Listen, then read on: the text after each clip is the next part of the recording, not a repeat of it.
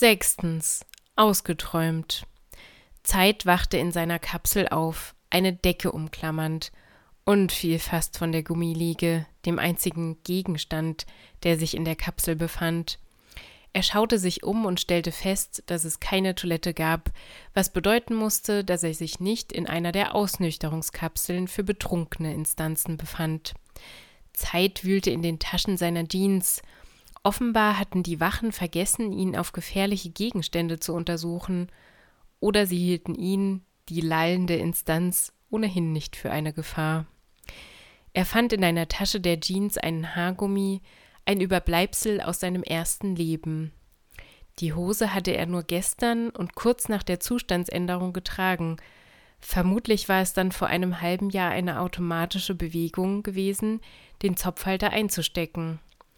Vielleicht war dieser bald wieder zu gebrauchen, denn er hatte am Anfang kurze Haare gehabt, die er sich allmählich lang wachsen ließ, weil er hoffte, dass Karma diesen halblangen Stil vielleicht an ihm mochte. Sein Wühlen hatte aber eine andere Ursache.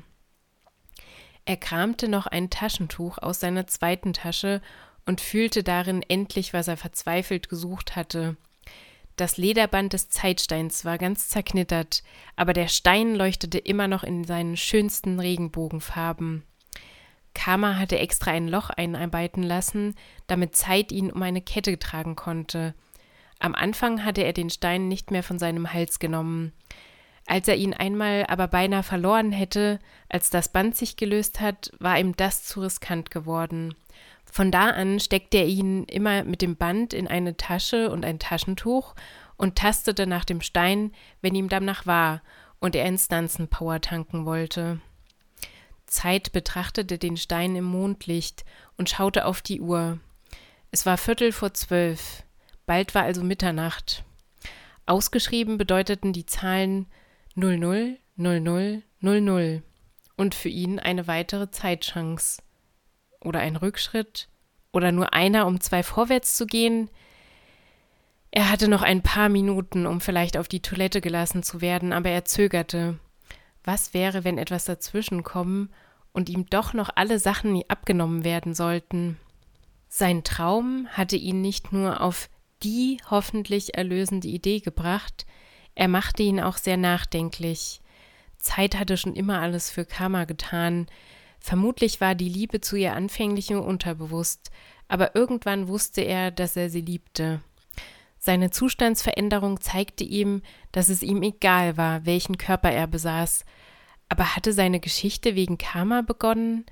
Der Traum machte ihn nur noch verwirrter. Offensichtlich war es ihm in Wirklichkeit auch egal, in welchem Körper sie lebte, solange ihre Handlungen nur die von Karma waren, die er so sehr liebte.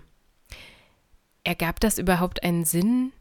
In seinem Traum war es möglich, sich von jeder körperlichen Form zu lösen, sollte er einer Liebe nachjagen, die auf einem so irrealen Gedanken basierte? Diesem Weg war er bis jetzt eigentlich unentwegt nachgegangen. Entsprechend waren auch die Folgen, die ihn in diese Situation hier gebracht hatten. Auch für die Instanzenwelt war das alles sehr irrational. Niemals hätte er gedacht, sich hinter Kapselmaterie wiederzufinden, aber er hatte die Instanzen in seiner Umgebung belogen und sein Leben währenddessen genossen ohne dabei an seine Familie und Freunde zu denken. Er wollte wieder verantwortungsbewusst handeln, egal ob er dafür wieder zurück in sein langweiliges, mühseliges Instanzenleben musste. Es war jetzt genau eine Minute vor zwölf. Wie ein Donnie Darko musste er nur noch warten. Nach fünf Monaten, 23 Tagen, 10 Stunden, 46 Minuten und gleich 60 Sekunden war endlich das Ende der Welt gekommen.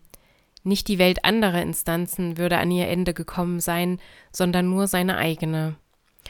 Er überlegte noch einmal genau, wie er seinen Wunsch formulieren wollte, dann wartete er, bis die Ziffern seiner digitalen Übungsuhr auf 000000 sprangen. Er drückte den Zeitstein diesmal fest zwischen beide Hände. Er sah für einen kurzen Moment das gleisende Licht und schloss schnell die Augen. Das war es gewesen, was er das letzte Mal für einen Blitz ohne Donner oder eine defekte Laterne gehalten hatte. Er konnte nur noch auf seine Hände blicken, die jetzt schon zierlicher und glatter zu werden schienen. Doch dann fiel er augenblicklich wieder in einen tiefen Schlaf.